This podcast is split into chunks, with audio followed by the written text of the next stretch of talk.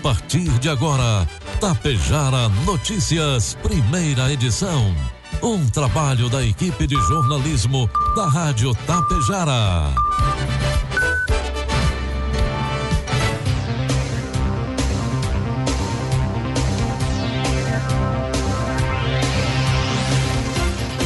Bom dia, pontualmente, 7 horas da manhã. Está no ar a partir de agora aqui pela Rádio Tapejara, a primeira edição do Tapejara Notícias desta terça-feira, hoje, 1 de junho de 2021. Tempo bom em Tapejara. 7 graus é a temperatura, 79% a umidade relativa do ar. Notícias que são destaques desta edição. Inicia hoje a campanha Te Fortalece Tapejara. Empresários reclamam do lixo acumulado nos finais de semana em Distrito Industrial. Caminhoneiros de charrua já podem ser vacinados contra o coronavírus. Com o oferecimento de Bianchini Empreendimentos e Agro Daniele, está no ar a primeira edição do Tapejara Notícias. Caro produtor, faça parte da safra parceira Agro Daniele. Negocie sua produção de milho e soja diretamente com a Agro Daniele, valorizando seu trabalho e a economia local. À sua disposição, uma excelente estrutura de recebimento, segurança, comprometimento e ainda mais oportunidades de investimento e renda para a nossa região. Ligue 54 3344 4200 ou procure o coordenador de uma unidade de recebimento de grãos Agro Daniele. Agro Daniele Gente que transforma.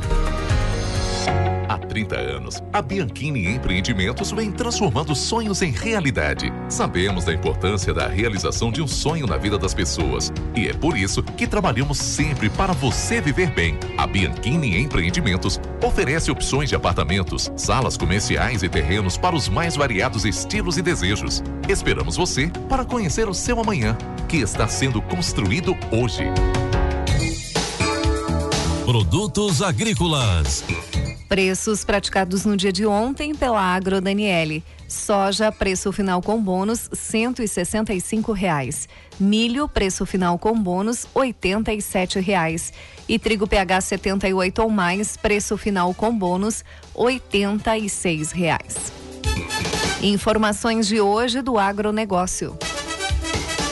O projeto de lei 1098/21 permite que o pecuarista que contratar serviço de confinamento de animais como boitel em regime de parceria possa ter a sua própria inscrição de produtor rural vinculada ao estabelecimento contratado.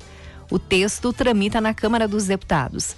Boitel é um estabelecimento rural especializado contratado pelos pecuaristas para engorda do gado em confinamento. O cliente contra, contratante paga, em geral, uma diária por animal por dia confinado. O Boitel se responsabiliza pela alimentação e cuidados veterinários do rebanho. A proposta é do deputado Fausto Pinato, do PP de São Paulo, e altera o Estatuto da Terra. O parlamentar afirma que a proposta, uma demanda dos produtores, visa conferir segurança jurídica às parcerias pecuárias voltadas para o confinamento de animais. O projeto será analisado em caráter conclusivo pelas comissões de Agricultura, Pecuária, Abastecimento e Desenvolvimento Rural e também de Constituição e Justiça e de Cidadania. Informe Econômico. O dólar comercial inicia cotado nesta manhã a cinco reais e vinte e dois centavos para venda. Dólar turismo cinco e trinta e nove e o euro a seis e trinta e oito. Informações de hoje da área econômica. Os Correios anunciaram reajuste das tarifas dos serviços postais prestados em regime de exclusividade. A correção média autorizada para este ano é de 4,2915% para serviços nacionais e internacionais. A atualização das tarifas incidirá nos serviços como carta, telegrama, malote e o FAC, que é o franqueamento autorizado de cartas. E terminou às 23 horas e 59 minutos de ontem o prazo para enviar a declaração do imposto de renda à Receita Federal. Quem era obrigado a declarar e perdeu o prazo da entrega, agora está em dívida com o Leão. Segundo a Receita, quem não entregou dentro do prazo pode enviar a declaração a partir das 8 horas da manhã de hoje, mas já estará sujeito ao pagamento de multa. A multa mínima por atraso para envio da declaração é de R$ 165,74, mas pode atingir até 20% do imposto devido. A recomendação é para que o contribuinte regularize a situação quanto antes. Além de pagar multa, quem é obrigado, mas não declara o imposto de renda no prazo, corre o risco de ter o CPF bloqueado. Previsão do tempo.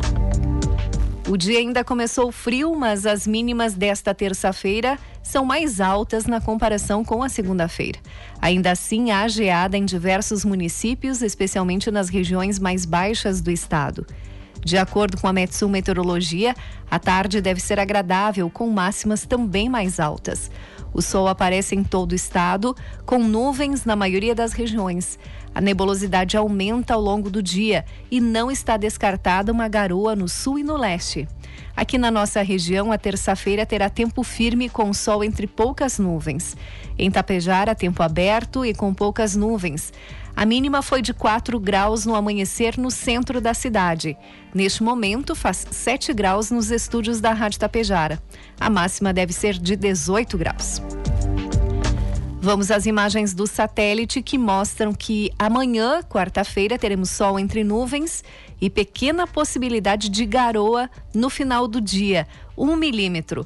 A temperatura amanhã deve oscilar entre 8 e 20 graus.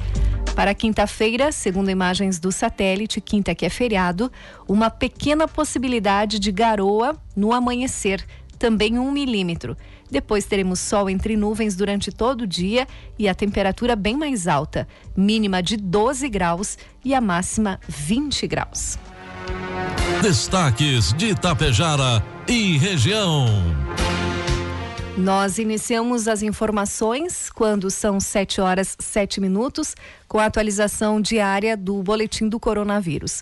Os números apresentados neste momento tiveram os dados coletados até as 16 horas de ontem aqui em Tapejar. Casos ativos, 147. Óbitos, 44. Suspeitos, 75. Estão em isolamento domiciliar 222 pessoas. Casos positivos em Tapejara, 4.782. Estão hospitalizados em Tapejara 18 pessoas, 15 de Tapejara e 3 de outros municípios. Um paciente está internado em UTI em outro município e três pacientes estão aguardando por uma vaga em leito de UTI. E recentemente o infectologista e professor da Universidade Federal de Pelotas, Pedro Halal, fez uma análise interessante sobre a Covid-19 e o comportamento das variantes do vírus. De acordo com ele, as contaminações recentes aqui na região de Passo Fundo têm o predomínio da variante P1, surgida em Manaus. Nos últimos dias, começaram a ser registrados também pacientes com a variante indiana, o que pode se espalhar pelo país também. Segundo o médico passo-fundense Júlio Stobe, a pandemia se assemelha a um sistema de informática, onde ela vai recebendo atualizações com o surgimento de novas variantes. Estas variantes têm trazido uma preocupação muito grande, pois desde que o coronavírus surgiu em dezembro de 2019, já foram documentadas mais de 1.700 cepas novas do SARS-CoV-2.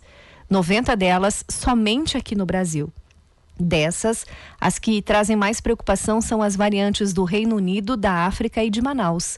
Um estudo mostra que 90% dos casos registrados de março para cá, aqui no Rio Grande do Sul, são causados pela P1. A partir disso, pode-se perceber que ela é mais agressiva e que atinge pessoas mais jovens, levando essas pessoas a complicações que antes não eram comuns. A preocupação agora é com a variante indiana, que, segundo o médico Júlio Stobe, acredita já estar presente em quase todos os estados brasileiros, pois não há restrições de circulação aqui dentro do país. A apreensão é grande, sendo que esta nova cepa é ainda mais agressiva que a de Manaus. De acordo com Júlio Stobe, a vacinação só vai diminuir a contaminação no país quando 70% da população estiver imunizada. No entanto, a demora para a aplicação das vacinas preocupa. Conforme o médico, com poucas pessoas imunizadas, o vírus pode realizar o chamado escape imunológico e criar uma variante que escape do sistema imune e contamine pessoas que já estejam vacinadas. Por isso é importante um empenho dos governantes do mundo todo e a conscientização das pessoas em se vacinar. 7 horas 10 minutos. E lembrando que hoje, logo mais às 8 horas da manhã, inicia a campanha Te Fortalece Tapejar. A campanha visa distribuir inicialmente 11 mil kits de imunidade contendo a dosagem de vitamina D e zinco para o tratamento de um mês. A campanha acontecerá nesta semana no Complexo Albino Socella com a seguinte programação. Hoje, quarta e sexta-feira, das 8 às 11 da manhã e das 15 às 20 horas.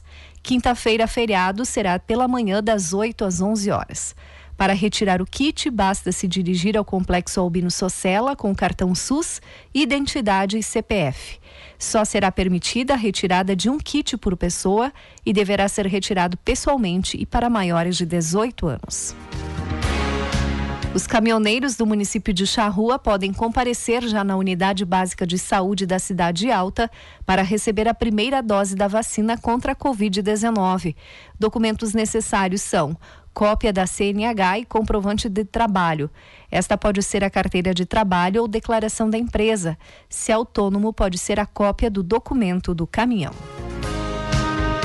A CISAT tem as seguintes vagas de emprego disponíveis no comércio associado de Tapejara: caixa, vendedor de telemarketing, secretária, auxiliar de mecânica leve, mecânico automotivo, faxineira para o comércio e frentista e caixa. Interessados devem procurar a CISAT junto à Galeria Canale no centro de Tapejara. Outras informações pelo telefone 3344 1293. E a Rádio Tapejara recebeu na manhã de ontem diversas fotos que comprovam a aglomeração registrada nos finais de semana em alguns pontos aqui de Tapejar. Segundo os empresários, a situação é registrada toda segunda-feira no Distrito Industrial João Fortunato, na saída para Coxilha. Lixo espalhado pelo chão e muitas garrafas de bebidas alcoólicas. A mesma cena se repete por vários locais do distrito. O desrespeito iniciou quando a pandemia fez com que vários locais de lazer e bares tiveram que ser fechados. Os jovens procuram outros locais de encontro e não respeitam o pedido de distanciamento. O empresário pede uma fiscalização mais eficaz, não somente nesse distrito, mas em outros pontos, como loteamentos, que ficam lotados nos finais de semana. As fotos estão no site da Rádio Tapejara. Agora 7 horas 13 minutos. E uma criança de dois meses de idade foi salva após auxílio via telefone de uma policial militar em Passo Fundo na noite de domingo. Foi por volta das 21h30 quando a sala de operações da Brigada Militar recebeu uma ligação de uma mulher informando que seu filho, de apenas dois meses, estava engasgado com leite materno. O caso aconteceu no bairro Vera Cruz. Os pais da criança estavam apavorados, pois não sabiam o que fazer. A policial atendente do telefone 190, Dani, Dani, Daiane Kerber, auxiliou os responsáveis pela criança através da chamada. A soldado orientou sobre como fazer as manobras de salvamento. Com o viva voz ligado, os pais foram realizando os procedimentos informados até que o bebê voltou a respirar. Mesmo após a criança ter voltado a respirar, a soldado orientou os responsáveis procurarem um atendimento médico com urgência. O bebê foi levado ao hospital. Passa bem. Uma agência do Banrisul, em Amaral Ferrador, no sul aqui do Rio Grande do Sul, foi assaltada na tarde de ontem. O grupo armado fugiu e policiais civis e militares ainda fazem buscas na região. Na manhã de hoje, um helicóptero deve reforçar o trabalho. Os suspeitos chegaram no local por volta das 14 horas. Moradores e clientes foram rendidos e obrigados a formar um cordão humano durante o assalto. A quantia em dinheiro levada não foi informada.